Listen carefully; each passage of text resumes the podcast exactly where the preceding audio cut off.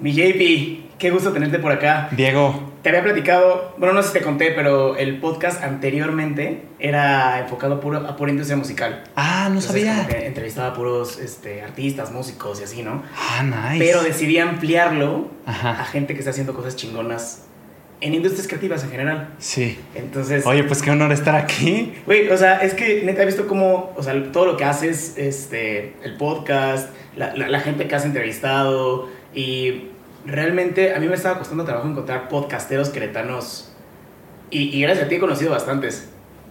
Gracias a mí has conocido bastante. Sí, o sea, porque te han entrevistado Ah, nice. y aparte tú también eres un fregón en... Muchas gracias. Tú en- también, hermano. En, la entre- en las entrevistadas. Quiero empezar esta, esta plática, mi Sí. Este, preguntándote cuál fue la importancia de Club de Cuervos en, la, en, en- en tu inicio de carrera creativa. Hermano, qué preguntaza. Antes que nada, muchas gracias por invitarme. Qué honor. Platicar siempre es bien chingón. Y nada más déjenme decirles que qué detallazo tuvo Diego. Esto se agradece con el alma. Muchas gracias. Un cafecito para despertar, para estar vivos. ¿Y qué importancia tuvo Club de Cuervos en, En tus inicios, En de, mis inicios. de creación. Todo, hermano. Literalmente fue mi primera inspiración, Ok. el primer motivo para, para hacer algo. Te cuento, hermano, yo hacía antes, organizaba un torneo de fútbol Ajá. entre amigos, eh, era de inscripción para, y toda la inscripción se juntaba para dar un super premio de 10 mil pesos. Entonces reuníamos varios equipos y eh, pues yo nada más quería hacer eso para sentirme popular, si te soy sincero, digo, Ah. para sentirme reconocido, esa sed de reconocimiento. Entonces lo organizaba y dije, lo estoy organizando, esto te hablo en la segunda edición, la primera edición estuvo padre, Ajá. sin nada de promoción. Y en la segunda edición dije, ok, estuvo bien padre todo lo que hicimos, pero ahora quiero darle como más hype, lo quiero promocionar ahora. Ok. A ver qué sale. Entonces quería hacer videos, nada más era un pretexto para hacer videos, porque traía como esa espinita de, a ver, quiero hacerlo, ¿cómo se hace? ¿Por qué, ¿Por qué tenías esa espinita? O sea, ¿consumías antes algo y que te daba Siempre, toda la vida. ¿Qué, qué, qué, qué veías? Muchísimo Logan Paul, mi inspiración jefazo, el señor. Eh, Logan Paul, David Dobrik. Juan Pazurita. Luisito Comunica, todo. Todo, todo, todo. Estados Unidos y México muchísimo. Que era como el formato de videoblog, ¿no? Ajá. Ese entonces. De videoblog. Y, ajá, exacto. Yo entrevistas, no podcast. Antes como que no, no estaba tan... Eran como más entrevistas y no. Yo estaba más chico, entonces me iba más como videoblog y todo eso, todo ese estilo. Vale. Y resulta que había visto recientemente Club de Cuervos y me fascinó. La he visto cuatro veces, Diego. Buenísima. A mí me encanta. A mí me fascina. Entonces me clavé muchísimo y en el tiempo de la, del torneo, con esto de los videos que quería hacer promoción, había visto recientemente Club de Cuervos. Entonces dije, pues es que quiero hacer algo ahí, porque también quiero ser Chava Iglesias. Entonces quiero hacer algo. Entonces el video fue. De Chava Iglesias, que era yo, y un amigo que se prestó amablemente para hacer Hugo Sánchez. Que yo le puse Hugo Sánchez, le pusimos Hugo Sánchez para que no fuera el original, y yo era Chafa Iglesias en vez de Chava. Entonces estaba padre porque era, era la dinámica Hugo Chava, Sí.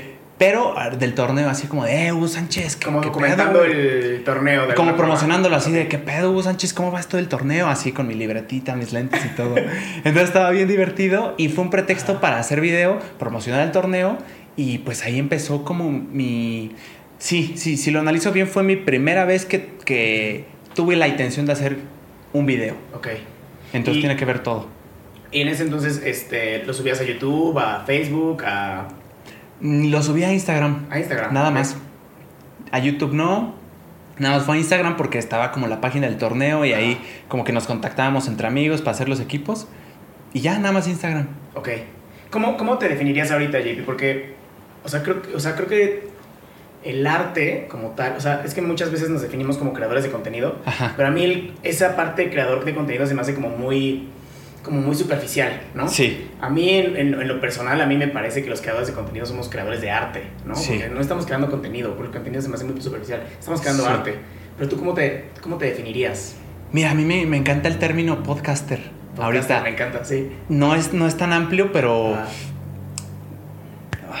Bueno, es que, es que la, la forma hermosa y artística de llamarlo sería contador de historias, storyteller. Me encanta. Ese, término me encanta. Eh, me- ese término me fascina porque amplía muchas cosas, Ajá. pero yo no tengo ningún eh, inconveniente. Me gusta mucho el término podcaster porque Ajá. es algo que he disfrutado, eh, estoy disfrutando mucho. Entonces, si lo queremos ver como amplio, sí, todos en lo que hacemos, el arte cuenta historias. Entonces, de alguna forma, si creamos piezas de arte, piezas de contenido, como la gente le quiera decir, pues estás eh, creando creando arte Sí. y por lo tanto estás contando una historia. Creo que la, la- la parte. O sea, es súper importante la parte de contar historias, ¿no? O sea, Ujú. un podcast verdaderamente engancha con la historia que estás contando, no tanto Sí. como por el contenido. Porque puede ser un, un podcast muy, muy bien producido, con un invitadazo, pero si no hay como una historia, si no enganchas a las personas, no se van a quedar, ¿no? Entonces creo que esa es la parte importante del podcast. Es cierto. el- la, la historia que se cuenta, ¿no? No, y de todo hasta, por ejemplo, en las todo. marcas, Diego, es impresionante saber cómo, por qué carajos el logo de McDonald's es así, porque tiene un trasfondo de que el color significa esto, y la M y la curvatura. Hay un estudio por detrás que es impresionante, muy admirable, y hasta en una imagen puedes contar una historia, Sí. cosa que yo de chico no entendía, esto del arte, cuenta una historia, ¿cómo? O sea, yo solo estoy viendo manchas de colores y ya está. Ajá. ¿Qué- ¿De qué historia me estás hablando?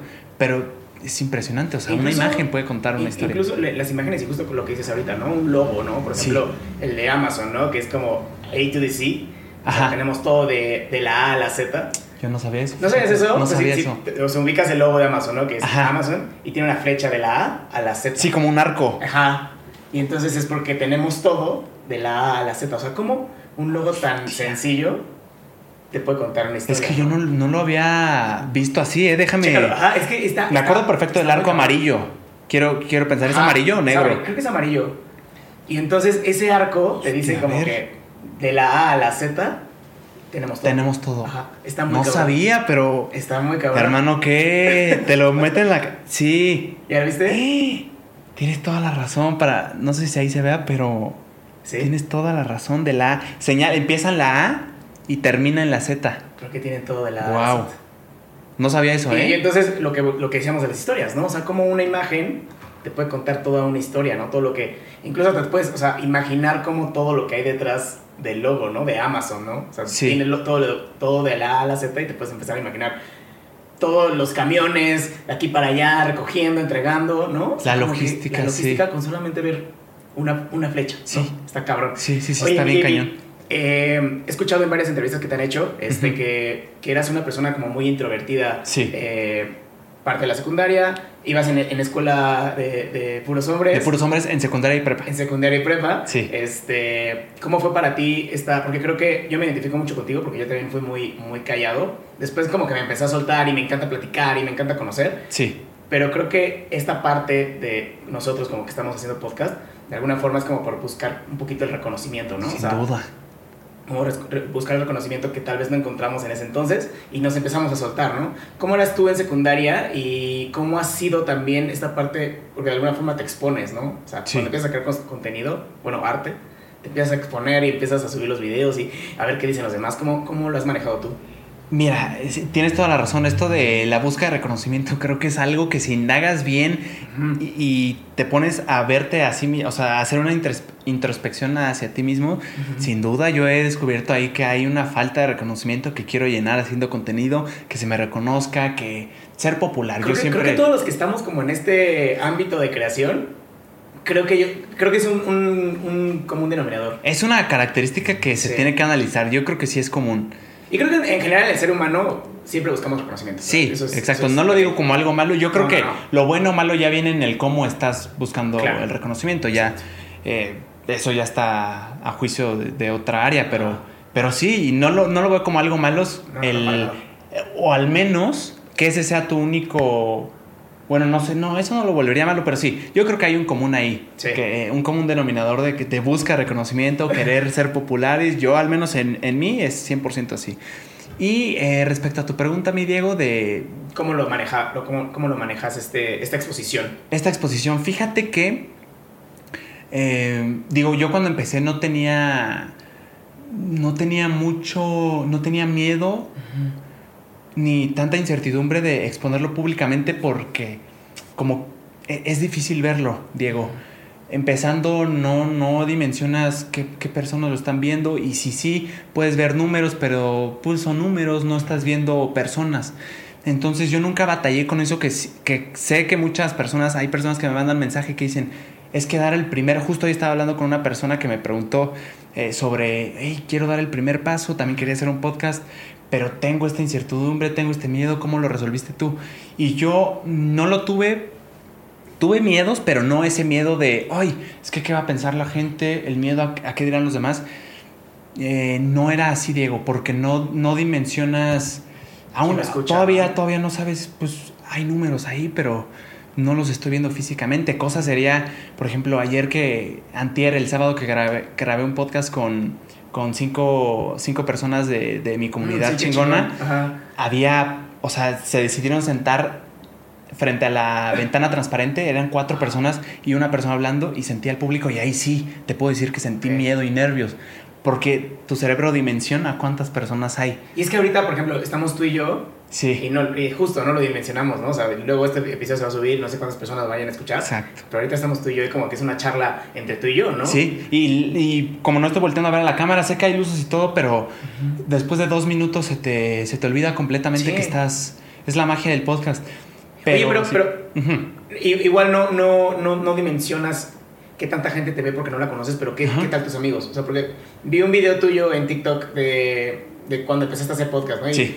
Ay, pero nadie te va a escuchar y tú Sí. lo hacías, ¿no? De todas formas. Sí. ¿Cómo manejabas ese- esa parte de amigos que sí, que sabes que sí te están, que sí te conocen? Como vencer esta pena o vencer el ego de decir, ay, me van a, este, a Uy, gran criticar, pregunta. me van a, me van a... Mentiroso yo, ¿eh? Ajá. En, en- cuando estaba en prepa empezaba a subir vlogs, todavía no el podcast, pero sí estaba haciendo mis vlogs y ahí claro que ten- empecé a tener miedo de qué es lo que van a decir mis, mis Sí, amigos claro. porque empezaron a... O sea, en TikTok en esos tiempos pues a cualquiera, tu video le podría salir a cualquiera. Y más que está con geolocalización, que muestra tu contenido a las personas que están en el mismo país al menos, eso ya es bastante anichado, no se lo muestra a todo el mundo. Y les empezaban a salir, a salir blogs a compañeros de la escuela y había uno o dos, no, tampoco voy a decir que, que muchos, que les gustaba incomodarme ahí poniendo los videos a todo volumen enfrente del salón, diciendo frases que yo decía en el blog. Yo siempre me despedía con, y bueno, así va todo. Ese era mi, mi, mi hook del Ajá. final. Entonces como que lo empezaban a decir, yo lo notaba en tono burlesco, la verdad no sé cuál, Sí. cuál era la intención, pero ahí sí me empezó a dar mucha más inseguridad. Pero fíjate que nunca fue algo que me venciera, no eran, ter- no eran muchos. La mayoría de mis amigos eh, Sí, sentía el apoyo. O sea, no era de que, hey, JP, qué chingón, pero sí era como, hablábamos y decía, ay, qué padre lo que estás haciendo. O sea, como que me animaban, te digo, eran uno o dos personas. Entonces nunca me venció esa inseguridad, pero claro que la empezó a despertar. Es que creo que también, o sea, en en la parte del ego, de, de pasar vergüenza, de qué van a decir los demás, las personas que están cerca de ti. Sí, Pero eh, justamente hace poquito lo entendí, porque yo también estaba pasando como por un dilema de. Entre, entre, como que pasé ya la vergüenza de qué van a decir mis amigos, pero luego empecé a entrar como un punto de no me apoyan mis amigos. O sea, como que no lo comparten, no le dan like, no sé qué. Luego hace poquito entendí que ellos no es el papel de tus amigos claro. darte like, ¿no? O apoyarte en ese sentido, ¿no? Claro. Ellos están para apoyarte en otros, en otros sentidos, ¿no? Sin duda. Para ti, ¿tú qué, ¿tú qué opinas de eso? Yo opino que, ahorita que lo dijiste, me puse a reflexionar y, y lo imagino, por ejemplo, si tienes amigos que van a ser, que ya son arquitectos. Y pues el tema de conversación es sobre qué estás haciendo, cómo te ha ido. Entonces sin duda está en el tema de conversación. Pero por ahí hay una frase que, que a mí me hace sentido que dice que nadie es profeta en su propia tierra. O sea que yo lo interpreto así como a veces en tu propia localidad, en tu casa, en tu círculo de amigos, en tu círculo de conocidos, en tu círculo de tu ciudad, no vas a hacer la gran cosa, no, no vas a ser reconocido. No sé a qué se deba, pero supongo que es algo que, es, que ya estás visto ahí, tal vez. Ajá. Pero del tema de los amigos, creo que sí, ah, sí, sí es. ah, Pues que. No, yo, yo creo que sí, sí. eh, Está en el tema de la conversación Sí. y sí se siente bien padre cuando te, Sí. te apoyan, eh, O cuando, al te lo menos, saben- al menos te dejan saber que están al pendiente, ¿no? Y que, ah, está padre lo que haces. Este, Exacto. Ah, este, Vicky, subiste un video así. Ah, el podcast que grabaste estuvo increíble, ¿no? O sea, como Exacto. que al menos saber como que están al pendiente está chingón. Exacto, y también no ser tan egoístas en el pensar de que, ay, no le, no le dio like a mis 15 videos que subí esta semana. Sí. O sea, oye, no seas egoísta, tú, él tiene muchas ocupaciones, tú estás haciendo lo mismo por él, aunque no esté en redes sociales, oye, le estás preguntando en su carrera cómo va, cómo le fue en el Exacto. examen. Sí, o sea, como que si somos un poquito más empáticos y nos volteamos los papeles, luego Sí. dices, bueno, yo tampoco lo haría, ¿no? O sea, yo tampoco, o sea, no sé si él sube videos de algo que a mí no me interesa, pues tal vez se me va, ¿no? O sea, Exacto. No, lo- no lo hago genuinamente de que me interesa, pero igual sí lo, sí lo apoyo. Mi Sí. Háblame, háblame ahora de Alemania. Sé que fue como un parteaguas en tu, en tu vida, como tanto de personalidad Así es. como también de tu vida, ¿no? ¿Cómo, ¿Cómo fue? ¿Cómo llegaste allá? ¿Por qué llegaste allá? ¿Qué te pasó allá que llegaste con esta mentalidad diferente? Mira, Diego, yo soy una persona sumamente afortunada. Nunca me ha faltado nada en mi vida, no me ha faltado casa, no me ha faltado absolutamente nada de comida y he tenido de, de más en abundancia. Bueno, o sea, tampoco eh, una vida de eh, abundancia me refiero Sí. comparado con, con la mayoría de México es abundancia, pero tampoco es algo de millonario ni, ni, ni nada cerca de eso. Pero nunca me, me ha faltado nada y estuvimos mi hermanita y yo estudiando alemán aquí, aquí en la ciudad, en Querétaro. Y estudiábamos aquí, estuvimos como seis meses. Y después mi mamá se le ocurrió, oigan, ¿y, se van, ¿y si se van a Alemania a estudiar alemán, Ajá. a un curso de alemán para extranjeros, intensivamente alemán, para que lo agarren mucho más rápido? En el inglés, pues ya llevan toda la primaria, todo el preescolar, toda su carrera eh, académica estudiando inglés, el tercer idioma, que lo afiancen más rápido yéndose a la ciudad natal, forzándose a aprenderlo. Órale. Entonces así fue. Y yo al principio dije, absolutamente no, no, yo no voy a ir. ¿Por qué? Porque era para mí salirme de mi zona de confort. Yo no sé a dónde iba a llegar, con quién iba a llegar, si me la iba a pasar bien, si iba a estar... eh, te digo, yo era muy callado, muy tímido, muy introvertido. O sea, nunca lo fui, más bien como que yo me limitaba. Eran mis inseguridades las que me bajaban, me hacían para abajo. Entonces, eso, eso, yo no me atrevía a nada, Diego Ok. a nada nuevo. Cumplía con lo que tenía que hacer y nada más. No, nada de aventuras, nada de sí, vamos a hacerlo. Yo no me atrevía absolutamente a nada, a probar nuevas cosas, no. Entonces, mi hermanita, todo el contrario, que la admiro muchísimo, ella a- al principio dijo, claro que sí, sin pensarlo, vámonos. El problema era que si yo no iba, mi mamá dijo, tú no vas a ir. A mi hermanita le dijo, porque estaba chiquita, de alguna forma íbamos los dos acompañados. ¿Cuántos años Entonces, tenías en ese entonces? Tenía como 16, 17. Ok. Mi hermanita tenía 13, 14. Ok. Entonces, evidentemente no la iban a dejar ir sola. Ajá. Entonces me pusieron ahí como en la esquina del ring. Sí, de no te, que, no te oye, otra. exacto, si, si te Ah. niegas eres el malo de la historia porque por tu culpa no fue ella. Sí. Entonces sí dije, ok, voy a tener que vencer esta salida de la zona de confort porque Ajá. no le voy a arruinar esta experiencia de mi hermanita. Yo sabía que era una experiencia increíble, Ajá. pero no la quería vivir porque me iba a sacar Por de mi zona. por la incomodidad que te iba a Exacto, generar. por mi inseguridad. Exacto, Diego. Entonces terminé, eh, fuimos y me cambió la vida, absolutamente. Sí. ¿Qué, cómo, ¿Cómo eran los cursos allá? O sea, ¿llegaste y eran clases o literal te, sacaban el ruedo a hablar alemán? o- No, no, no, era, era una escuela. Literal una escuela muy bonito, eh, colorido, con salones, una escuela con dormitorios. Soy 101, ¿llegaste a ver Soy 101, Sí, Diego? me encanta. Era Soy Bueno, me 101, encantaba. Ajá. no, no tan gigante, ah, a mí, a mí todavía me fascina, es, es hermoso, siempre me encanta verlo. Es una gran serie. Es una gran serie, eso Drake y Josh, eh, Soy Mm. 101, iCarly, toda esa camada Ajá. está en mi corazón. Sí. Eh, una especie de Soy 101, pero sin ser un campus gigante, eh, mucho más chiquito, pero así, la vida de ensueño que yo siempre soñé, Wow. eso es cierto, siempre Ah. soñé con vivir una experiencia como Soy 101. Que aquí en México, bueno, aquí en Querétaro no, no hay algo así, ¿verdad? Más que el TEC de Monterrey probablemente. Pod- Ajá, exacto, podría ser como ya temas de universidad donde Ujú. tienen residencias dentro de la escuela, creo que es lo que se le asemejaría. Pero acá, acá la experiencia era increíble porque eran, todos estábamos en el mismo contexto, es decir, personas nuevas buscando nuevos amigos Mm. para pasársela bien por cierto periodo de tiempo y además de todo el mundo. Ok. O sea, chinos, japoneses, alemanes, franceses, ingleses, estadounidenses, italianos, españoles, de absolutamente todo, con el mismo propósito en el mismo contexto. Entonces, era muy fácil hacer amigos, Diego, y todos estaban en una especie de espíritu accesible para hacer amigos porque todos querían hacerlos. Y aparte la cultura, o sea, la- la- el, el intercambio de culturas, eh, es o sea, no sé, siento que el mexicano es muy amistoso por, por naturaleza. Como que a cualquier lado que va, Sí. busca hacer amigos. Pero, y, y las demás culturas son medio cerradas, me imagino. O sea, bueno, he, con- he conocido Alemania y son medio cerrados. Pero ya en este contexto de Eso. todos ya somos como en, el misma, en la misma situación, pues bueno, hacemos amigos entre todos. Sí, y por ejemplo, los españoles también creo que son similares, al menos yo lo percibí así, de que también súper abiertos, intentando buscar amigos. Digo, también porque estábamos, a lo mejor éramos los únicos que nos entendíamos el bando de mexicanos y españoles, porque ya con los demás era inglés, en el mejor de los casos, y si no, por ejemplo, con un japonés ya no había, con un francés que no hablaba inglés ya tampoco había comunicación. Entonces no, no había esa apertura.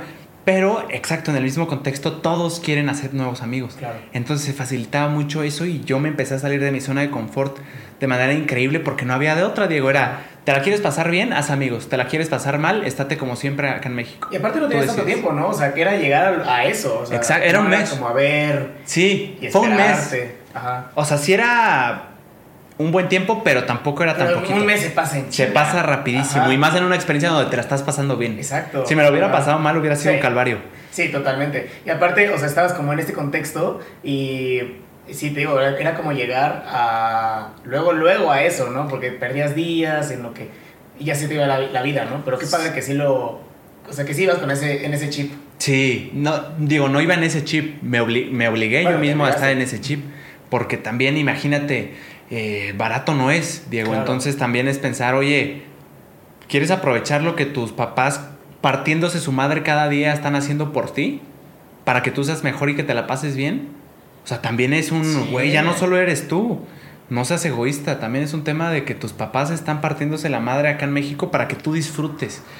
Entonces para mí fue como un, "Ey, Sí, para mínimo tú- que, para puedo hacer. Para que crezcas también bastante, ¿no? Exacto. O sea, no, no solamente era el hecho de que, ay, pues vete de vacaciones. O sea, Sí. eran un chingo de cosas. El pretexto tal vez de ir a aprender alemán, pero eso llevó a muchas cosas que, que, que creo que ahorita ya es como, o sea, fue un parteaguas justo como te decía, ¿no? Cuando Sí. llegaste. Y háblame cuando llegaste, o sea, empezaste como a... ¿cómo, cómo- qué, ¿Qué diferencias notabas del JP de antes de Alemania y ahora el JP que regresó de Alemania? El JP de antes, Diego, no le gustaba en lo absoluto, al menos eso pensaba, ir a fiestas, conocer nuevas personas. Bueno, no que no le gustara, simplemente ni siquiera se atrevía a probarlo. Era tan miedoso e inseguro que ni siquiera se atrevía a probarlo. Eh, por tanto, no lo invitaban. Tenía amigos, pero no, no iba más, a, más de eso. Pero siempre deseó de ser de los populares, que lo invitaran a fiestas, ser reconocido, pero nunca se atrevió a hacer cosas para que eso sucediera.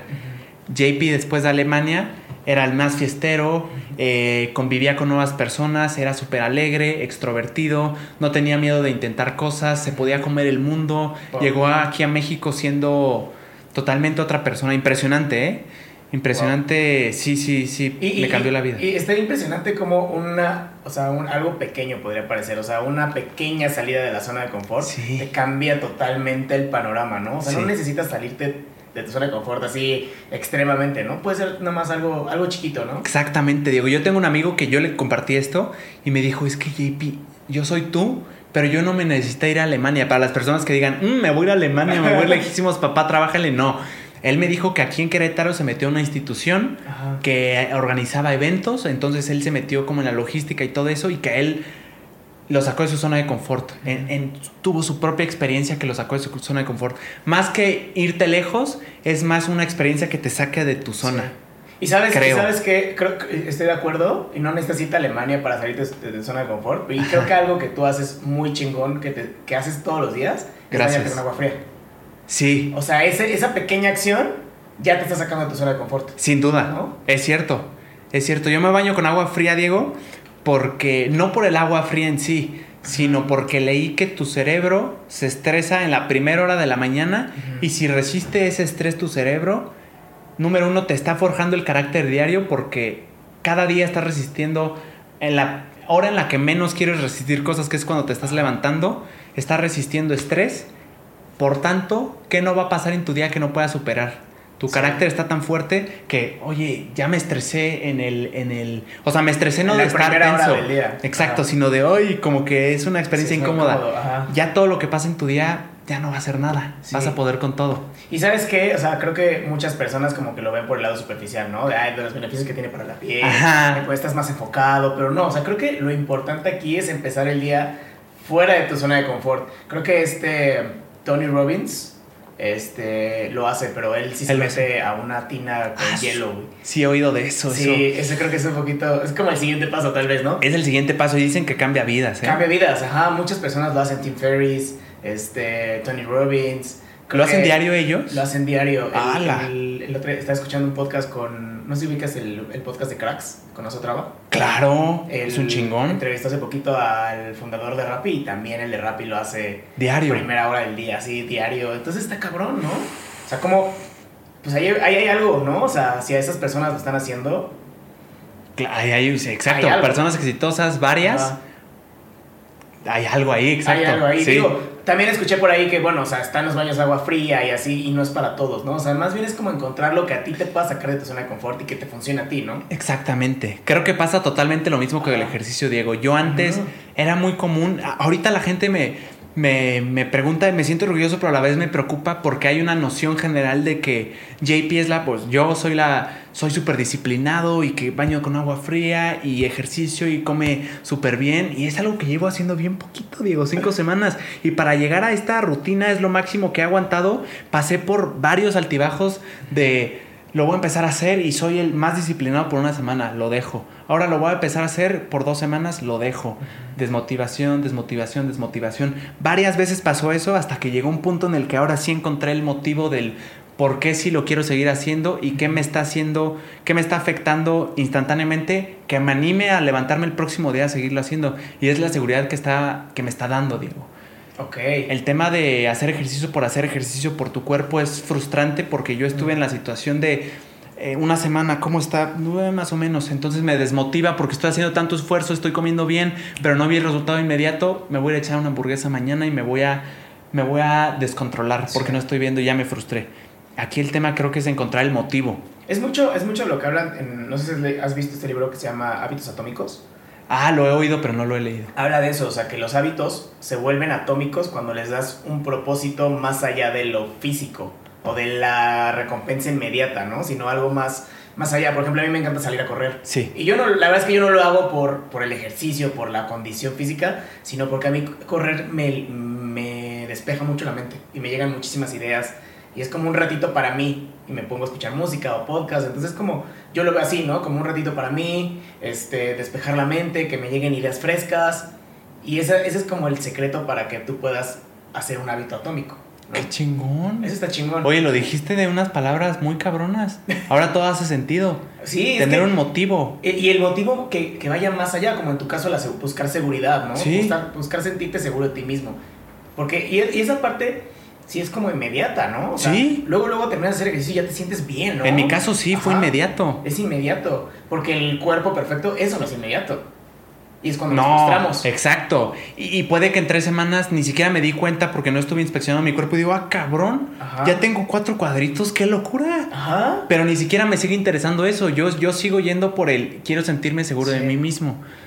Exacto. Y como empezar el día también fresco y así. Oye, JP, háblame, ¿cómo Sí, fue la transición del videoblog al podcast?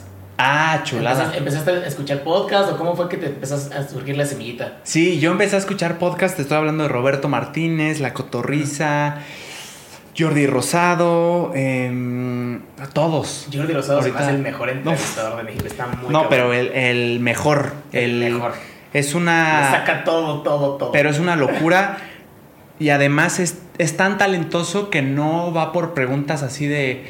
¿Cómo, ¿Cómo estuvo eso de tu relación de ahorita que rompiste? eh? No, no, no, no, no. No, te lo Él es tan inteligente que no, es. Tiene carisma, sabe qué preguntar, sabe escuchar, Sí. que es lo que yo más admiro de Jordi, sabe escuchar y es algo que lo estoy intentando aprender.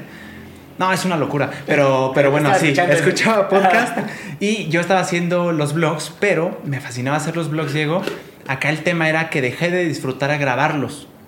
Disfrutaba mucho contar la historia después, editarlos y grabar eh, la voz en off que cuente toda la historia. Pero el grabarlos ya me empezaba a hacer ruidos. ¿Por qué? Porque no me sentía yo. No me sentía yo, Diego. Casey Neistat hace poquito dijo algo que me hizo, que resumió todo lo que yo sentía y no lo sabía.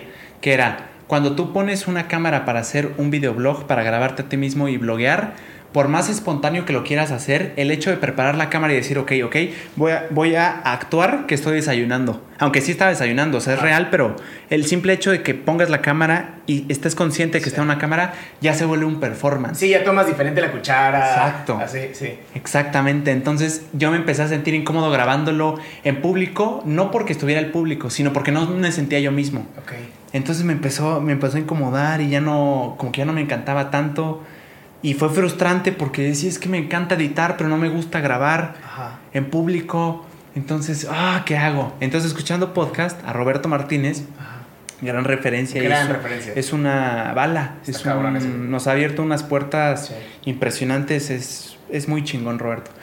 Yo oyéndolo, hizo, dijo un par de palabras que hicieron un clic, un switch on-off en mi cerebro.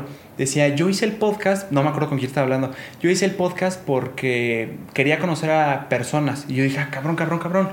A mí me interesa eso de conocer personas porque estoy en pandemia y no estoy conociendo a nadie y venía de estar en, en un buen de fiestas y me estoy frustrando ya. Sí. Me estoy yendo para abajo, quiero conocer personas. Entonces volteé y dije, wow, ok, ¿qué vas a decir ahora?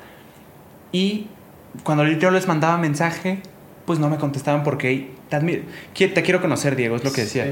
Te mando mensaje, hey Diego, te admiro un chingo, me encanta tu trabajo. ¿Te late si tomamos un café? Va a ser muy raro, ¿no? Sí, y vas a decir qué carajos, ¿no, güey? O sea, ni siquiera te voy a contestar. Entonces dijo, el podcast es un pretexto, es un gran pretexto. Es el mejor pretexto. Ajá. Exacto, para que la persona diga, sí, sí jalo, no te conozco, pero sí jalo porque yo salgo ganando, porque me escuchan, porque quiero contar mi historia y a la vez yo salgo ganando yo host, porque te estoy conociendo, te admiro y además creamos una pieza de contenido juntos que potencialmente nos va a servir a los dos. Exacto, es un ganar-ganar. Eso dijo Roberto, exacto, es un ganar-ganar. Dije, Oye, es lo que hay que hacer. Igual voy a andar yendo y viniendo porque Lo de que- repente me salen Sí. como dudas, pero eh, ¿cómo, ¿cómo manejas eh, los nervios o la emoción cuando vas a entrevistar a alguien que admiras? Porque ya has, ya has entrevistado gente muy perrona. Sí, bien chingona, que Ajá. admiro muchísimo, todavía no lo asimilo. ¿Cómo, cómo manejas esos nervios, emoción previos a la plática? ¿Cómo llevas la plática? Mira, afortunadamente, eh, tampoco es que lleve tantos episodios, pero las personas, no ha habido ni una persona, y esta pregunta me la preguntan mucho y sé de dónde viene, de, o sea, en los podcasts me preguntan así como de, hey, ¿algún, alguna persona mamona ahí que no se haya prestado bien, son muy poquitos, entonces afortunadamente a lo que voy es que las personas con las que he tenido oportunidad de platicar han sido unas personas tan chingonas, eh, tipazos. La verdad no, no ha habido una que, que me haga sentir el triple de nervioso. Ok. O sea, voy a eso porque si, si noto incomodidad en la persona que no sabe ni qué viene de malas, si dices, ay, güey, o sea, no solo estoy Sí. lidiando con los nervios típicos de prender las cámaras y empezar y yo tener la carga de la conversación, sino que ahora también tengo que lidiar con, con que no anda de buena. bien y- Exacto. No me ha pasado eso, me siento muy afortunado. Entonces es nada más lidiar con los nervios divertidos. Yo les llamo nervios divertidos de, Sí. pues la emoción, el rush de, ay, güey, ya vamos a empezar, vamos a ver cómo sale esto. Nada más como la carguita de, de que la plática está interesante, Sí. pensar en que van a salir temas padres y a la vez que, la- que, el, que el invitado se sienta en Y confianza. dejar fluir también, ¿no? O sea, creo que también a mí, me, a mí me pasaba mucho al principio de que yo ponía mi guion y mis preguntas y tenía que seguir el orden. a mí y también. muchas veces dejaba pasar muy buenas historias por querer seguir el orden, ¿no? Y ya como que he aprendido como a dejar fluir la plática y, y que, y que pues salga lo que tenga que salir y si no termino mis preguntas ni pedo, pero que fluya la plática. Eso, ¿no? mi Diego. Hace poquito Jordi dijo, es que me preguntan que cómo hago las preguntas, cómo, cómo escarbo tanto, que si las leo, que si voy espejeando. Y me dijo, no, absolutamente no. Lo que la gente no sabe es que yo, en vez de estar pensando la siguiente pregunta cuando el invitado está hablando, yo me pongo a escuchar. Y cuando escucho me clavo y de lo que me clavo pregunto. Eso es eso. Hostia, es la dije- curiosidad genuina, güey. O Y sea, ahí es cuando yo, dices. Jordi está en otro nivel. O sea, Jordi ya nos, o sea, es una locura. Y, y- y hablando de eso, o sea, porque también es- está cabrón, o sea, ahorita tú estás de ese lado, pero yo que estoy de este lado, ¿no? O sea, y tú, y tú has estado también de, de mi lado. Sí. Llevas la conversación y estás pensando en mil cosas, ¿no? Sí. Que si la interfaz está prendida, que si la cámara cómo está grabando, Sí. las luces, por ejemplo, ahorita desapagaron, este... ¿Cómo, cómo, o sea, cómo le haces para no pensar en tanto y como que enfocarte más en la plática? Sigo peleando con eso, ¿eh? Diego, me encantaría decirte, oye, eso yo hace dos meses lo tenía, ahorita ya está resuelto. No, no, no, no, Diego, soy el más paranoico. Hay muchos invitados que hasta les da risa. Allá en la Ciudad de México estaba, como la primera vez eh, que fui a la Ciudad de México, estaba súper ilusionado y me pasó que justo no estaba grabando la interfaz de audio por 40 minutos. Se me despertó ni una paranoia de No, te va a volver a pasar nunca en tu vida. Entonces les da risa. Y más en Ciudad de México, como que se me activa el chip de, hey, hey, ya te pasó una vez. Me, me pongo paranoico, Diego. ¿Cómo, Estoy. cómo resuelves ese tipo de, de situaciones? Ni siquiera te digo que la resuelvo. Estoy, mientras está hablando, cometo el, el- la falta de respeto, si, si así lo... Es, esa es una falta de respeto de voltear a ver las cámaras cuando, ma- cuando me acuerdo para... Porque las cámaras se reinician cada 20 minutos, entonces tengo que pararme cada 20 minutos a reiniciarlas. Entonces estoy, Ah, ok. estoy platicando y, y de vez en cuando espejeo, pero intento...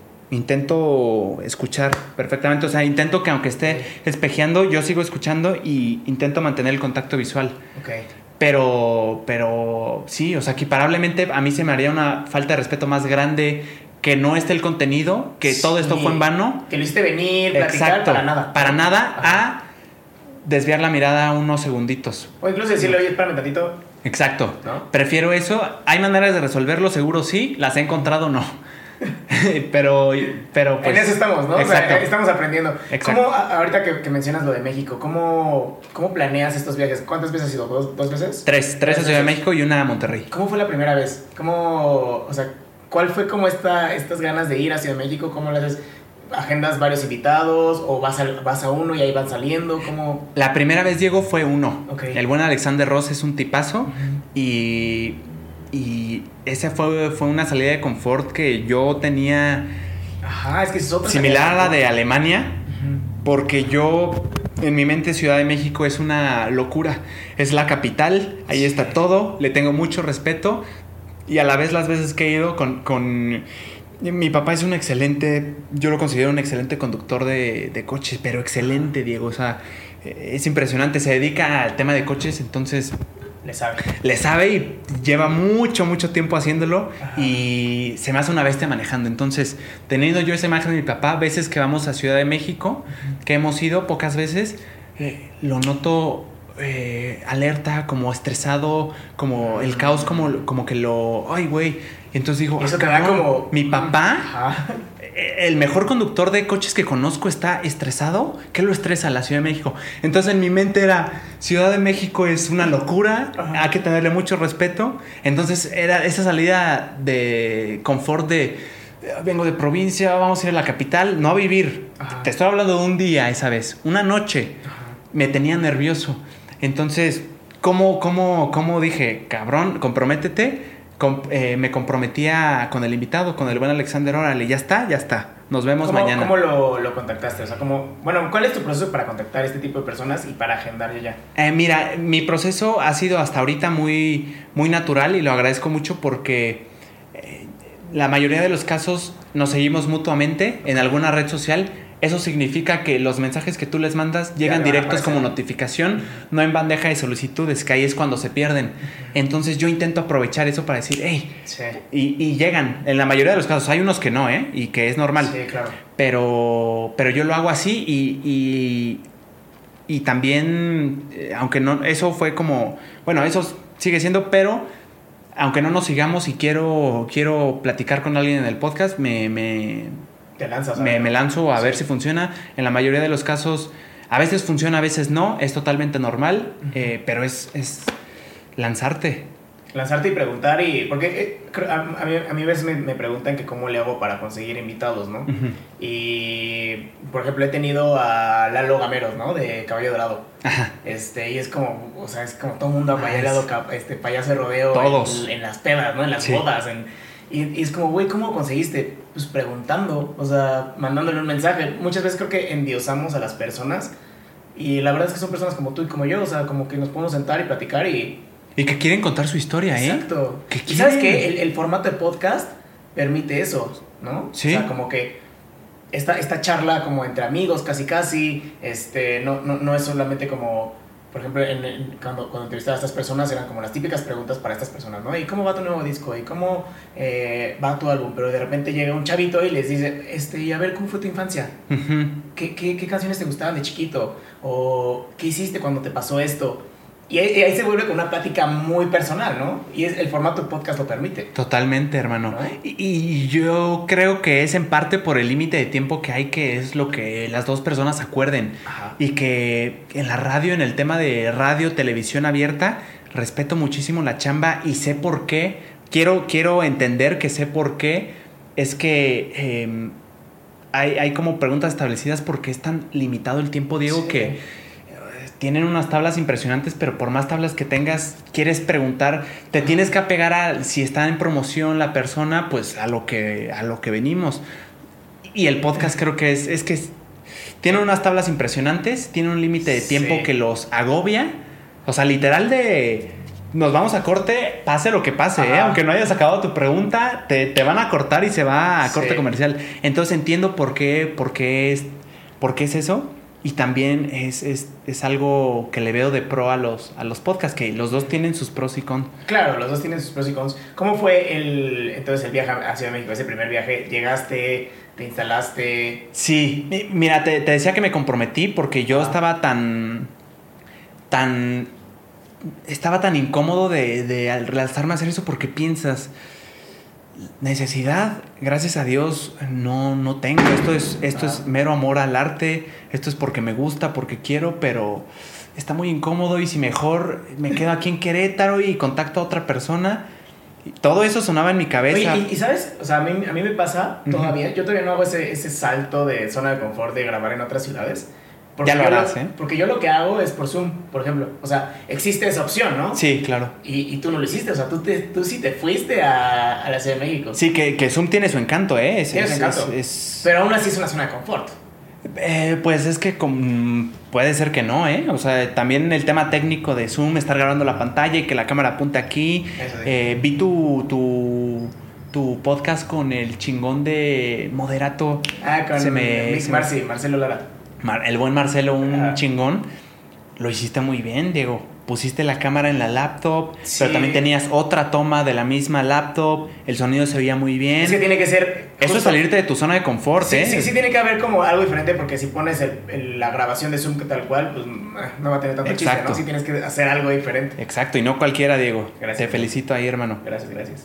Y eh, sí, eso es salir de tu zona de confort, pero yo acá decía, ¿qué Sí. necesidad de irme a la Ciudad de México? El miedo me está ganando, mejor no.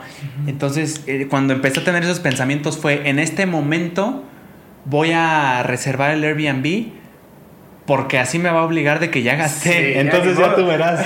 Me comprometí con Alexander Ajá. y ya estaba hecho. Y yo decía, ay, güey, ¿qué hice? ¿Qué hice? ¿Qué hice? Te lo prometo, sí pensé en, Alexander, ¿sabes qué? Me salió algo, ya no, ya no voy a poder ir. Ajá. Pero no, o sea, ya me había comprometido, lo del dinero era, pues no, ya tienes que ir. Pues ya, ni modo, ajá. Y, y sí, me llevé todo en, en una mochila súper incómoda de gimnasio cargándola así, me fui en camión, digo, est- estuvo muy cómodo, pero pues Sí, pero así con, lo que ya. tenía, sí, cargándola y otra mochila así y, y investigando si no se podía meter algo, que las pilas, que no se vaya a dañar, tenía una paranoia de los focos, porque yo tenía unas luces de foco, foco literal foco. De, de casa. Ok. O sea, de estos entonces en la maleta, en el camión, así que digas tú qué cuidado con las maletas. Sí, no, Se no, tienen- no tienen, no hay mucho, entonces dije, uy, si se rompe algo ya valió.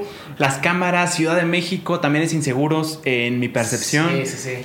Entonces fue, pues ya ni modo, pues a ver qué sucede. Ajá, Y nos fuimos para allá, ajá. eh, Airbnb, instalamos todo el mismo día, el mismo día grabamos y al próximo nos regresamos Aquí a Querétaro.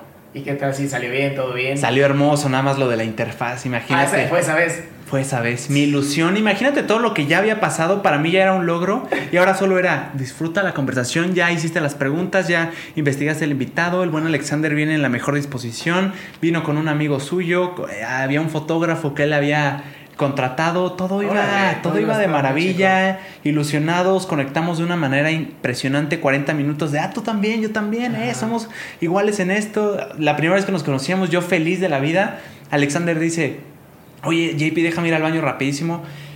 Eh, yo en mi paranoia de estar volteando las cámaras, todo, según yo todo estaba bien, se va al baño. Y digo, ah, qué padre, ¿verdad? Así platicando de sí, estuvo bien chingón, que bien conectamos. Y volteo. Volteo a ver la interfaz y no estaba grabando. No. Entonces mi ilusión se fue para abajo. Ajá. Porque era el doble. Porque ya no solo ya lo había superado, sino que estaba saliendo mejor de lo que esperé. Ok. Entonces fue como, chingada madre. Sí se me bajó, pero fue la pena con él. La, Sí, era la nada, primera vez que lo conocía, qué pena. O sea, no vengo aquí a jugar con su tiempo. Claro. Entonces sí fue, sí se me bajó el azúcar. Oye, pero ahorita, ahorita mencionaste algo, algo muy chido que, o sea, antes de la plática tú tienes como esta preparación y esta emoción. Igual post la plática es la edición y subir y diseñar y los clips y la madre. Y creo que la plática ya se vuelve como esta parte que disfrutas. Sí. ¿no? Es la parte que disfrutas, la, la charla. Y creo que muy, muy, poca vez, muy pocas veces vemos eso, ¿no? O sea, como que vemos, ay, qué chingón que grabó con tal persona, pero no vemos que antes fue la, la este, contactarlo, prepararte, llegar, montar. Y ya la plática es como muy disfrute. Y luego el post este, de, de, De edición. De edición, de subir, de distribuir, de Sí. clipear. Está, está cabrón, es lo que no vemos muchas veces con el podcast. Sí, y es una locura también para tu cerebro y para ti, Diego, porque ahorita que lo dijiste me puse a analizar y dije, es que cuando terminas de grabar para ti el trabajo ya está hecho, ya lo disfrutaste, Ajá. ya platicaste con la persona, tú estás ya feliz de la vida porque tu cerebro dijo, ya tuviste la plática y te rifaste, ¿eh? se divirtieron, estuvo chingona, Ajá. pero a la vez solo tú lo sentiste porque las personas no tienen idea. Sí, no, no tiene ni idea. A, a mí lo que pasa, igual a ti también, Ajá. termino una plática y me siento con tanta energía. O sea, tengo mucha energía, o sea, en- energía genuina. Ujú. De que me salgo a correr terminando.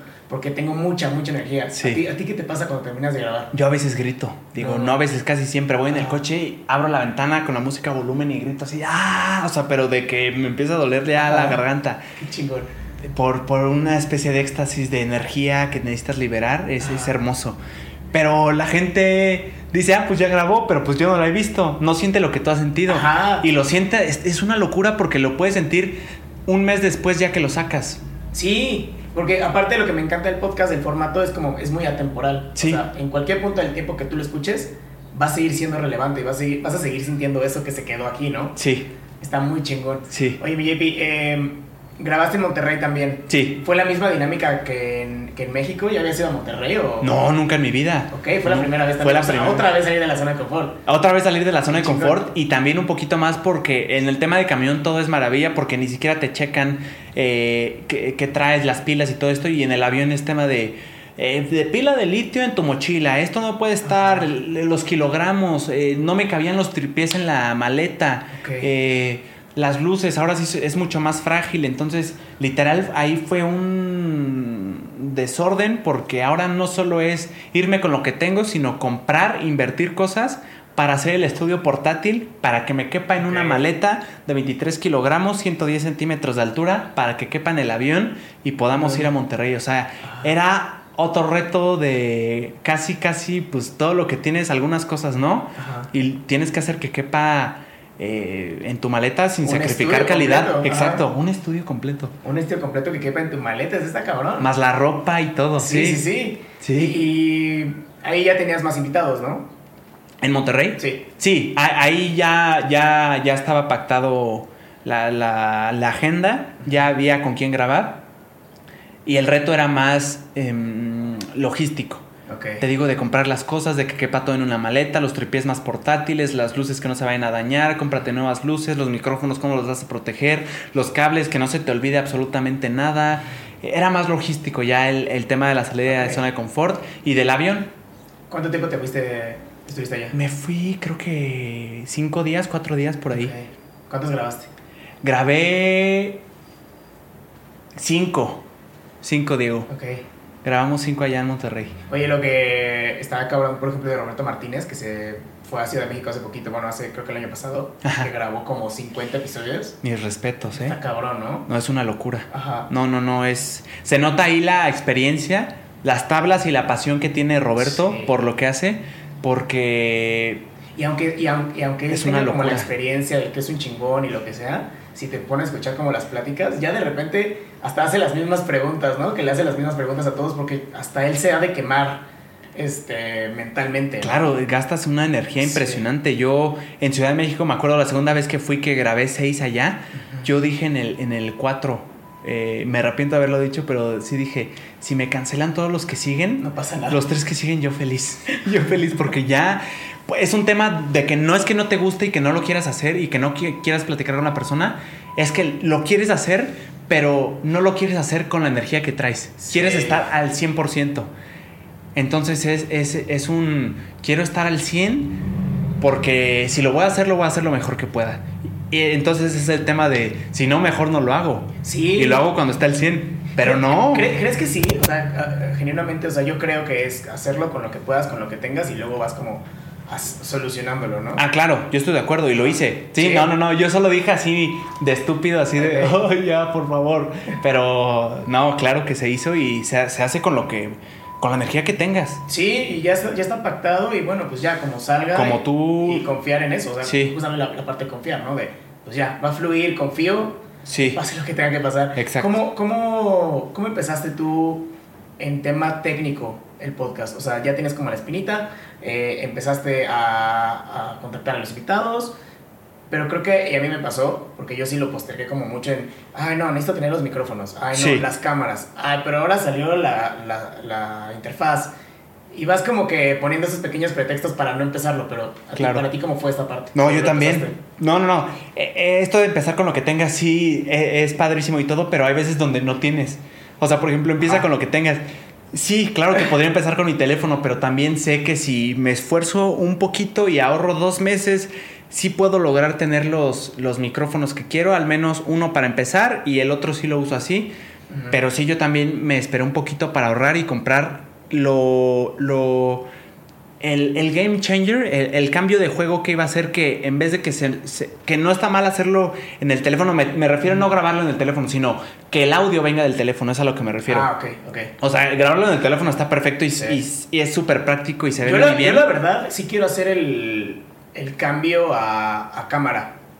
Por eso, o sea, mm. bueno, tengo la GoPro, el celular, pero sí quiero hacer ya el cambio, el, el ¿Cómo se dirá? El upgrade. El upgrade a, cámaras. Ah, digo. Porque sí, o sea, no sé cuál sea la. Es que el teléfono yo he visto que tiene una calidad. Bueno, más iPhone es, es impresionante, es muy práctico. Y he visto que varios lo graban y una hora y media y no se calienta. Sí, es que esa es la ventaja, porque, porque las cámaras de video, bueno, las fotográficas tienes que andarle este, reiniciando. reiniciando cada 20 minutos. Exactamente, digo. Y yo no sabía, porque investigando, este es un, un, un dato curioso. Sí. Que se paran por temas legales.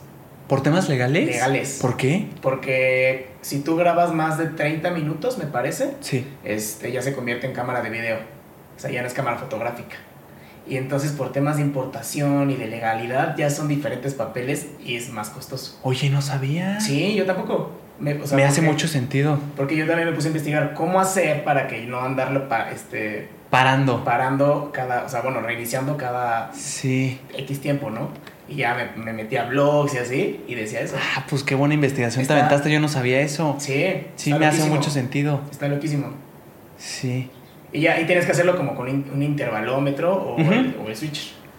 Ajá, exactamente. Exactamente. Entonces, está, y entonces tú, eh, después de este, de este brevario cultural, sí. este, empezaste y de ahí ya no, ya no paraste. ¿no? Empecé y me fui bueno, de hecho empecé, hice como tres capítulos y después, eh, afortunadamente, tuvimos la oportunidad de ir a Europa, mi familia y yo. Entonces fue como, ay, sí estoy comprometido con el proyecto, pero nunca he ido a Europa. bueno, sí, había ido a Alemania nada más esa vez, pero eh, como tour así de, de turista, no. Entonces dije, ay, Dios mío, yo estoy tan comprometido y me llevé todo el equipo. Ah, Eso nunca lo había dicho porque sí, qué buenas preguntas estás haciendo que estoy que estoy recordando cosas que ni siquiera me acordaba. Le di un tour, mi hermano nos da mucha risa porque me dice mi hermano que nada más fui a pasear a mis micrófonos y a todas las cámaras, sin, ni siquiera grabé. Me lo llevé todo, todo, todo para grabar allá porque estaba comprometido con mi proyecto y dije, esto es contenido bien chingón porque si no tengo invitado acá, al menos voy a estar platicando a ver ahí con mi hermana, con mi hermano, con mi mamá. De, las experiencias. Exacto, de oye, tú viste esto diferente aquí, entonces dije, claro, lo voy a hacer, pero oye, el jet lag, el, nos fuimos sin, sin plan, o sea, sin reservaciones, entonces era cada noche estar reservando y viendo a dónde, entonces tiempo no. No, no, y además los, días pasan de volada cuando vas como de, de, turista a visitar, ¿no? de volada. Te, levantas tempranísimo, todo, todo el día estás camine visitando y lo que sea, y llegas ya noche fundido. Exacto. ¿Tú has ido a Europa, Diego? Sí, dos veces. Dos veces. Dos veces. Como de, de Sí, turista para... Una vez fui eh, con unos amigos, este, igual el típico tour de que empiezas, bueno, yo empecé en Barcelona y nos fuimos a París, luego a Inglaterra, luego a Alemania, o sea, como que la vuelta así, terminamos en Roma y otra vez Oh. regresamos a Barcelona. ¿Con amigos? Con amigos. Qué Teníamos- hermosa experiencia. Como, como 16 años, yo creo. ¿Tan chicos? Sí. Oye, qué buena chingón, experiencia. muy, muy chingón. Y hace poquito, bueno, hace como cuatro años, también fui. Pero ahí ya fue como un poco más tranqui, ya como puro España y Marruecos. Ah, qué padre. Sí, Marruecos está muy perro. Oye, ¿y tú, tú qué le dirías a la gente que dice que Europa es un viaje no de descanso, sino de... O sea, que no ha ido a Europa y piensa que va a ir a descansar. Pues, pues creo que puedes, o sea, puedes descansar y es en cualquier lado, ¿no? O sea, te puedes ir a una suite o a un hotel todo incluido y descansas, ¿no? Pero la verdad es que no vale la pena. O sea, vas a conocer. Sí. Y aunque ya hayas ido, siempre hay cosas nuevas, siempre Sí. hay algo nuevo que hacer. Sí, es que está ahí, también ahí el tema de, oye, gasté no sé cuántos miles de pesos No manches, y no. me voy a quedar aquí en el hotel y voy a ver la alberca nada más. El que, el que convierte no se divierte. Exacto. Es- esa frase hace poquito la oí, es una chulada. Es una chulada. El que convierte no Hace poquito fui a Nueva York. Y, Qué buena frase. y no mames, no. O sea, no. ¿Caro? Yo nunca he ido a Nueva York. Carísimo, carísimo. ¿Qué, qué es caro? ¿La comida, el transporte, todo? Todo, todo carísimo. Digo, la comida puedes como. Pues hay comida rápida, ¿no? McDonald's o así. Claro. Hay pizzas de un dólar, está muy rico. Ah, no sabía. este, pero en general, como el transporte, el hotel, eh, los lugares a donde vas, es muy caro. Me acuerdo que yo fui y, y me, habían, me habían recomendado mucho el lobster roll, que es como un hot dog de, de langosta. Ah, Y Lobster Road se llama. lobster roll, como Roll. rollo. Ah, ya, ya, Ajá. ya. Y entonces agarré y fui al, al lugar famoso que se llama Lux, Lux, Lux. Lobster. Ok, se oye súper nice. No, no es nada nice, es, ¿No es un, es un nice? puesto en la calle Ah, de- ¿sí? de hot dogs. Así De langosta. Un, un carrito, ajá. Sí, de, de langosta. Entonces ¿Qué ya llegas y dices? ah, me da un lobster roll y ya, te lo dan. Y al momento de pagar mi JP, no mames, neta dije, la comida más cara, el hot dog más caro que he comido en mi vida. 35 dólares. 800 pesos. Ajá. Que cuando conviertes ya no te ve. No, ya ni te sabe rico. No, ya- lo empiezas no, a criticar. Ya, ni- ya ni me lo quería comer, güey. O sea, era como. Ya, ya no. ya lo querías no. guardar en tu maleta para llevártelo de... "Eh, Aquí está. Exacto, ya no. Ya, ya está muy caro. Oye, carísimo. Muy Con bueno. eso... Muy bueno, la verdad. Sí, me imagino. Además, la langosta es cara. Me quiero cara. pensar, ¿no? Sí. Y lo preparan con, con, con una mezcla como de chili, de, de, de, de lemon pepper. Y está muy rico. Uh, O sea, ¿Con eso, con uno te llenas? ¿O si es de dos? Pues yo creo que es de dos, pero ya Uh. dos ya no compras. De a 1600 Sí, no, pesos. no. Eso ya es una super cena aquí para... ¿Qué? ¿Tres No, personas? Y es lo que, lo, lo que decía, lo que decíamos mi, mi novia y yo, ¿no? O sea, una, una cena de 800 pesos en Querétaro, o sea, te vas al Sonora Grill y Y pero como magnate, ¿no? Sí. Un cortecito, Cortecito, tu tu- pulpito, Sí, una, un cóctel. un coctelito, sí. Es cierto, es que es una Y locura. allá solo un hot dog de langosta. Sí. Pero la verdad es que sí lo vale, o sea, la neta sí vale la pena, o sea, como por la experiencia, por contar y que no te cuenten que, que existe eso. Claro. Y que, que fue algo como que lo que tú viviste la última vez en, en México, ¿no?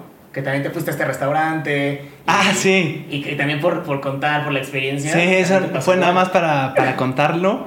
Eh, estaba muy cerca de la avenida Mazarik, Ajá. que presuntamente es la avenida más cara y rica de todo México, Órale. de todo el país. Presuntamente, no sé, tal vez habrá otra, pero es impresionante. Ahí están las tiendas de lujo en vía pública, muchísima seguridad, los mejores restaurantes, tiendas bien chingonas. Y tenía ahí un tiempo libre de comida. Iba a grabar a las 6, me parece. Entonces dije, vámonos caminando, estábamos súper cerca. Y dije, "Mm", es que iba con esta idea de probar cosas que yo sabía que allá en Ciudad de México como eran muy populares. Un pozole en, una, en un lugar muy emblemático de allá.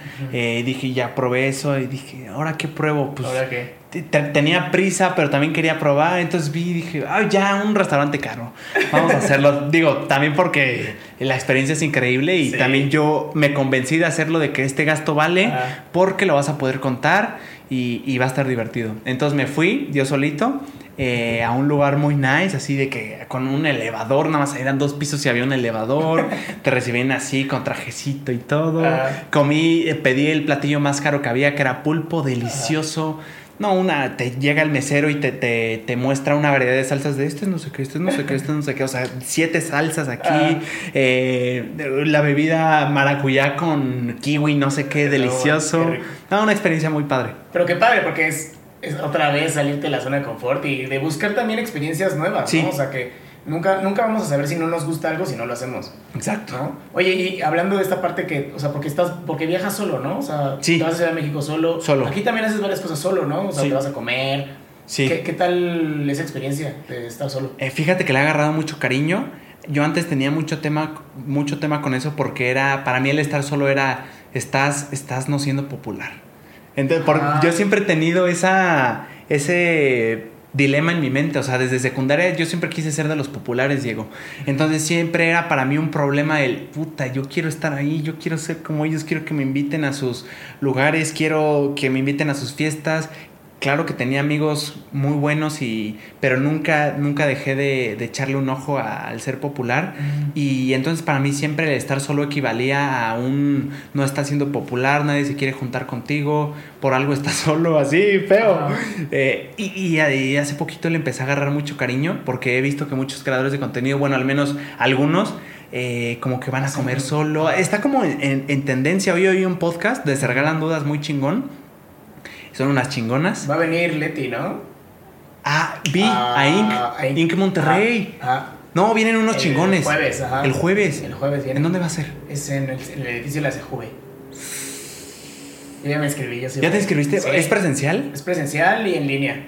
Yo sí voy a intentar ir presencial, la neta. Ay, no, yo, yo voy a ver. Sí, ahí nos vemos. Nice, órale. Eh, entonces estaba, y, y ellas decían que ahorita como que estaba como de moda, oían mucho esto de las citas tú solo. Ajá. Digo que para mí yo no lo veo como cita, pero sí es un... Pero sí es un me time, ¿no? Como- Sí. Ajá. Y yo lo veo como si puedes estar tú solo con tus propios pensamientos, es, es porque te toleras y te quieres. Ajá. Entonces, por tanto, si tú te quieres y estás tan bien contigo mismo, puedes estar con cualquier persona. Si tú estás bien, o sea, lo que nos dicen, si tú estás bien, vas a poder irradiar bondad y vas a estar bien con los demás. Y sabes, a, a- a mí también me encanta ir sol- eh, comer solo. A mí me pasó de que yo lo empecé a descubrir que me gustaba porque yo me fui a vivir a Guadalajara como un año. Wow, ¿qué Entonces, tal? Iba solo, no, me encanta. Hermoso, ¿no? hermoso, hermoso. Es como, a mí se me hace como un, como la, como lo lindo Fusión. de Querétaro Ajá. fusionado con la gran ciudad de México porque es relativamente tranquilo, pero también es una gran ciudad. Es una chulada. Pero a mí me encanta Guadalajara. ¿Qué hay que conocer allá, Diego? Hay una, hay una, una avenida que a mí me encanta, que es la avenida Chapultepec, que es una avenida que es de puros restaurantes y bares. Ah, pues Y- me la estoy imaginando como Mazarik, ¿no? Más, bueno, yo nunca he ido a Mazarik, pero me imagino que es, ha de ser eso. O sea, es un camellón en medio, combinas y hay un, siempre hay como un bazar o un pequeño tianguis urbano, Mm. donde hay como comida y obras de arte y, y hay artistas este, haciendo cosas, bailando, cantando. Nice. Y a los lados están los restaurantes y los bares. A mí me encanta esa, esa, esa zona. Y hay otra que se llama Chapalita, que es más artística, como más cultural. O sea, están los pintores en un jardín. Mm. Y también está lleno de restaurantes. Guadalajara tiene muchísimo, muchísimo, muchísimo. Ay, además dicen que ahí las mujeres son hermosas, ¿no? Son hermosas. Digo, hay muchos estados, últimamente me he clavado en investigar eso y hay muchos estados que se les, se les adjudica el, el, papel de aquí las mujeres son hermosas. ¿Sabes, ¿Sabes a mí qué, me- qué me dijeron que en dónde están las mujeres más guapas? En Sonora. Justo te iba a decir Sonora. Sonora. A mí yo también tengo eso. ¿Por qué será, Diego? No sé, en el norte hay Tiene algo. que ver con, con alguna especie de qué extranjeros llegaron allá, ¿no? Seguro. Y aparte también están como medio en frontera, ¿no? O sea, tal vez. Ajá. Porque también las de Monterrey son muy guapas. También, es Ajá. cierto. Entonces- Digo, en todos los estados, en Sí, los 32, hay claro. mujeres guapísimas. Pero Pero sí percibimos que hay algunos ajá. patrones en, en ciertos, ¿no? Como que es más casual que en Guadalajara haya... Hay, hay, hay, un, hay un pueblo en Guadalajara, no me acuerdo cómo se llama. Es- ¿Los Altos de Jalisco? Los Altos de Jalisco. Los Nah, te digo que sí me he clavado. Está, eh, dicen que están guapísimas. Que son puras güeras de ojo verde. Pero altas. Altísimas, ajá. Voy a ir, Sí. literal. Sí, sí, sí. Yo, Sí. No, yo, no, yo no pude ir, pero sí me contaron y, y, y los mismos de Guadalajara me dijeron, no, ahí están. ¡Wow! Ajá. Qué impresionante, ¿eh? Está, está cañón. Oye, y volviendo a eso, Sí. o sea, ahí fue cuando, cuando yo me, o sea, cuando yo me enamoré de comer, ir al cine solo y así. Esa no la he hecho, Diego. ¿No ido al cine solo? Ir al cine solo. Es una gran experiencia. Sí. Es una gran experiencia. Yo lo disfruto mucho. A mí me daba mucho miedo porque, ¿qué van a decir, no? O sea, van a ver este loquillo en el cine con sus palomitas y su refresco. Y sí. así. Pero no, o sea, la gente no se fija. O sea, a la gente no le a interesa. la gente no le interesa, exacto. Creo que pensamos de repente mucho en qué va a decir la gente y la gente ni en cuenta. Eso es cierto, Ajá. eso es cierto. La gente está pensando justo lo que tú estás pensando. ¿Qué están pensando de mí? Están ocupadas pensando en el qué están pensando de mí, que no se están preocupando, ni siquiera están pensando en ti, porque Ajá. están ocupadas en lo mismo que tú estás ocupado. Exacto. Entonces, como nadie le interesa a nadie, pero tú piensas que le interesas a todos. Es una Ajá. locura. Es una locura, Es una sí. locura. Y al fin eh, todos estamos como en esta paranoia colectiva Sí. de, que, de que todo el mundo está, nos está viendo, pero no. Pero no, a nadie le interesa, claro. Sí. Y creo que esa, esa- esa es una, una gran reflexión, o sea, cuando, cuando queremos hacer algo, como que entender que a la gente le vale madre. Sí. Alguna vez vi un clip de Dementes. Este, Gran podcast. Gran podcast. Es un chingón, Diego. No más Diego es un. Ah, pues tocayo pero- tuyo. Tocayo, ajá. sí, Diego sí, es un chingón. Y entrevistó a Sofía Niño de Rivera. Ajá. Y en las últimas preguntas que les pregunta, como, pues, ¿cuál como un consejo que siempre da? O Ajá, el peor consejo que te han dado, ¿no? Así en, es, en ese caso creo que era el mejor consejo. El mejor, muy bien. Este, y Sofía dice, este, que a la gente le vales madres. E- Ese es el mejor. Es el mejor. O sea, a la gente le vales madres. Sí, O sea, hazlo. estoy la de gente le va a valer madre. Estoy de acuerdo. Y yo también estoy de acuerdo. Muchas veces nos, como que sobrepensamos mucho las cosas y al final la gente como que le vale madre, ¿no? Exacto. Estoy de acuerdo, a menos que le des un golpe a alguien. Ahí Ah, sí, a, ah, ahí bueno, sí a esa persona sí, Sí, le va a sí, interesar. no, claro, es broma. Claro, Oye, estoy, mi- estoy mi- de acuerdo. ¿Cuál, cuál, cuál es este tu, tu, tu método como para alcanzar objetivos? Porque he visto mucho como este patrón en tus historias y, y en lo que has hecho, que pones como esta misión Ciudad de México. Ah, es una chulada. misión este, entrevistar a podcast, Sí. eh, entrevistar a JP de la comunidad. Ajá. ¿Cómo, ¿Cómo es este método para ti? O sea, es divertido. Porque siento que es algo divertido también, ¿no? Es algo divertido y, y, y- e integra a la comunidad de una forma bien chingona. Yo por mucho tiempo no subía historias y no sabía porque pues, si no sé y no me siento bien haciéndolo, mejor no lo hago. O sea, sí tengo esta mentalidad de si no lo estoy haciendo bien chingón y lo estoy disfrutando, mejor no lo hago. Si sí, hazlo. Entonces yo decía, pues, ¿qué subo? Eh, viendo las historias de Luisito Comunica, que es el rey de las historias. eh, Es súper entretenido, cosas bien chingonas. Lo intenté alguna vez, no me sentí yo. Pero que también que, o sea, hay que, hay que saber que esas personas llevan 20 años haciendo eso. Tienen ¿no? unas 15 tablas, ajá. pero impresionantes, ¿eh? Ajá. Y es una locura pensar que tú lo ves así como, claro, que cualquiera lo puede hacer, pero es no, no de... Exacto. Cuando, cuando piensas que cualquiera lo puede hacer y se ve tan fácil es porque lo está haciendo muy bien. Exacto. Sí, estoy de acuerdo. Pero no, es, es más difícil de lo que uno difícil. Hablar a piensa. la cámara está cabrón. A mí me costaba mucho trabajo. A mí también, digo. Bueno, me sigue costando. Sí, Ajá. claro, a mí también. Y entonces no me sentía cómodo, entonces no lo hacía. Pues hablarle a la cámara, me siento bien raro, me estoy hablando a mí mismo. Otra vez, inseguridad mía de que, oye, güey, pues quién soy yo, por qué me van a prestar atención, cuántos seguidores tiene. O sea, una locura de inseguridad. Sí, volviendo a lo mismo, ¿no? De que Exacto. sobrepensar un chingo las Eh, cosas. Exacto, a sobrepensar horrible. Ajá. Entonces, eh, yo vi a. eh, me encanta el contenido de Rorro Chávez, Ajá. es un chingón, tremendo, el buen Rorro. Y, y cuando yo veía sus historias decía: Siento que le importo, siento que. mm, Siento que soy parte de. Ok. Siento que estoy siendo parte de su aventura. Él, él maneja, y yo lo saqué de él, maneja, maneja como misiones, protocolos, Ok. créditos totalmente a Rorro, es un chingón. No sé cómo se le ocurrió. Pero es que lo vuelve como divertido, ¿no? Lo, lo vuelve divertido y, además hace parte de. yo lo quise hacer porque dije, si yo puedo hacer sentir a alguien como él me está haciendo sentir a mí, yo quiero eso. yo, yo me sentí acompañado. De que se vino aquí a la Ciudad de México, estaba en Monterrey, salió de su zona de confort, pero también me está pidiendo que qué opino de este cuadro de su casa, que si Ah. se ve bien, que, que si se corta el pelo. Y yo decía, ¿qué? Te, te mete de alguna Me mete, forma en o sea, su vida, ¿no? mi opinión importa. Ajá. O sea, soy, soy parte de su comunidad. Ok. Entonces dije, yo quiero hacer eso, quiero intentarlo al menos. Si no me sale, no pasa nada, pero ¿qué pierdo intentándolo? Sí, sí, sí. Entonces empecé a hacer eso de que, bueno, ¿qué, qué- qué ahorita que hay que hacer que, que pueda involucrar como una especie de aventura, misión? Lo primero fue hacerle una fiesta sorpresa a mi. a mi mamá, al del Día de las Madres. Ajá.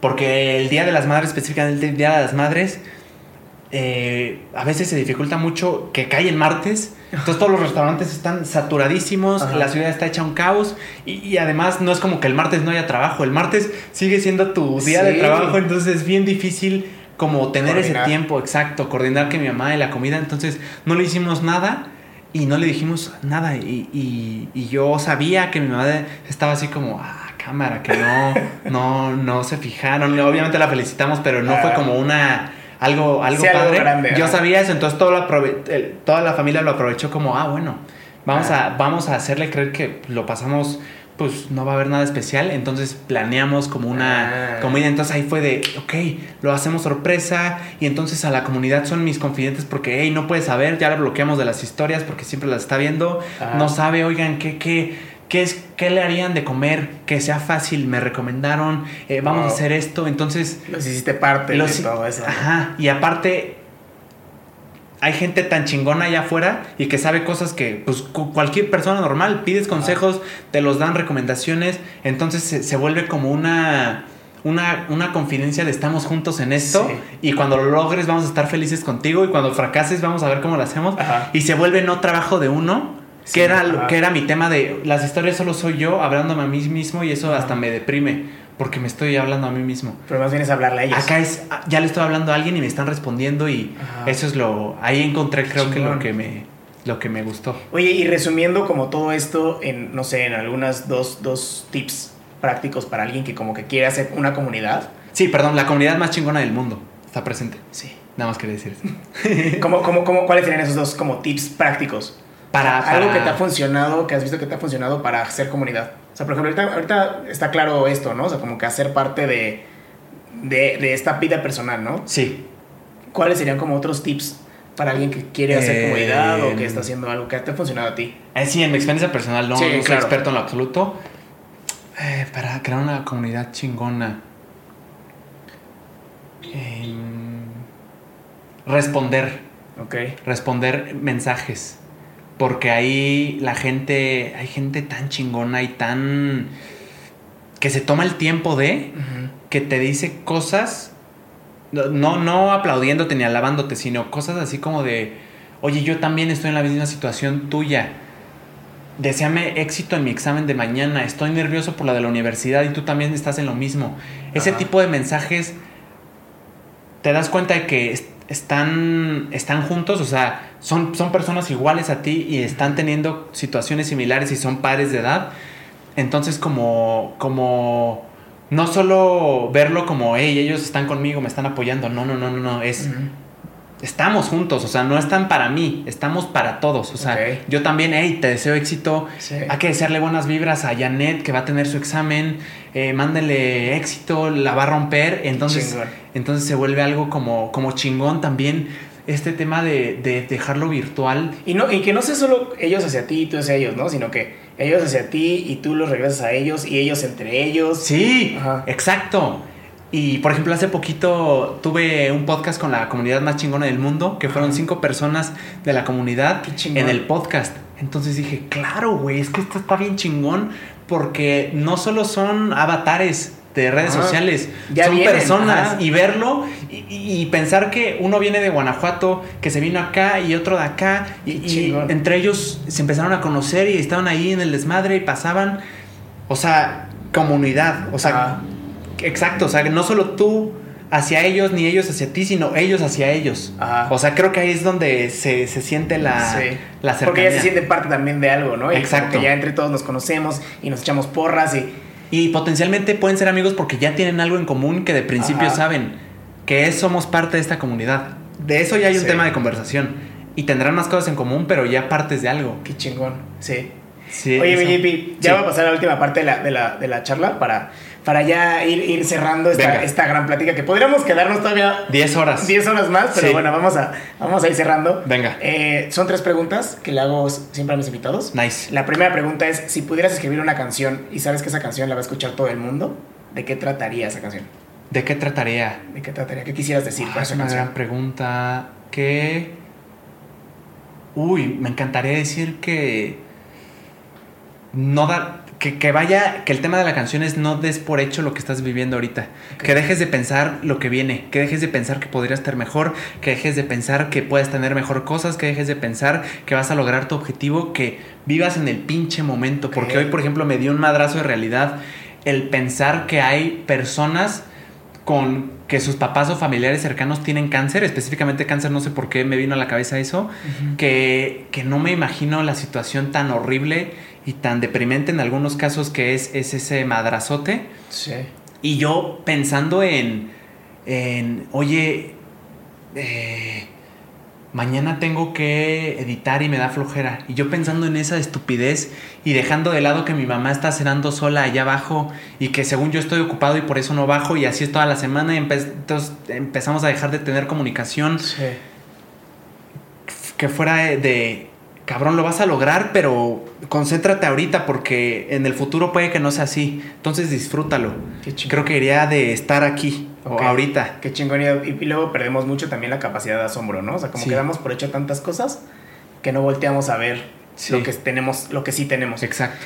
¿Qué recursos, no sé, ya sea podcast, libros, videos de YouTube, canales, le recomendarías a alguien que está empezando a crear? Uh, Contenido. gran pregunta. ¿Cómo ganar amigos e influir sobre las personas? Libro, todavía no lo acabo, pero está bien chingón. Logan Paul, sus blogs del inicio y todo lo que has hecho hasta ahorita, pero sus blogs del inicio sé de primera mano de muchas personas que les ha cambiado la vida de una manera impresionante y que los animó a, a salir de su zona. Eh, todo su, su trayecto, a mí en lo personal, y podcast, libros y películas. Lo que tú quieras. No, no una película bien cabrona que se llama. Déjame la busco porque siempre la digo. Ok. Siempre me pregunta cuál es mi película favorita, la digo, pero no sé ni siquiera el. Se me va. It's a Wonderful Life. Se llama It's. It's a Wonderful Life. Déjame No confirmarte. No, hombre, es una. Es una locura de película. Déjame confirmar que sí. Sí, qué bello es vivir, It's a Wonderful Life. Van a pensar que soy un mamador del cine porque es del 46, pero no. No, no, no, no es, no es cine de arte, no es nada. No sé qué tenga este director en especial que los sentimientos que emana con sus personajes y con la historia es impresionante. Eh, pues, sin spoilers es de que un, un- un George, el personaje principal, Ajá. tiene una familia, todo está bien chingón, el pueblo lo ama, pero entra en una deuda fuertísima y todo se empieza a ir como, o sea, se desconcentra tanto de lo que no, de lo que, de lo que tiene y se concentra tanto en lo que no tiene, que es este dinero, que un día dice, hubiera deseado no nacer. Hubiera deseado no nacer porque parece que todo lo estoy haciendo mal, no sé cómo llegué a este punto. Entonces un ángel llega y le concede el deseo De no nacer. de no nacer. Se cae en un, en un océano y, y, y la vida es como si él no hubiera nacido, pero ¿Él la ve? él, exacto, él, él, él, él está presente, pero nadie sabe de él. Para él nadie existió, pero él, él conoce a todos, Órale. pero nadie lo conoce a él. Entonces se da cuenta de un sinfín de cosas, es bien emotiva. Y ahí está el valor de los amigos y es una chingonada de película. para Wow, mí. qué chingón. No la he visto, la, la, la voy a ver. Está Me buenísima. dieron muchas ganas. Sí la recomiendo. La última pregunta, mi JP, es: ¿qué le enseñarías a los extraterrestres cuando vengan a visitarnos? ¿Qué les enseñaría? Cualquier cosa que quieras enseñarles. Les enseñaría a grabar. Ok. Les enseñaría a grabarse, a grabar su vida. Ok. No sé por Como qué, Un pero videoblog, un videoblog Ajá, de aliens. exacto. Pelea de huevos. Sí, estaría divertido.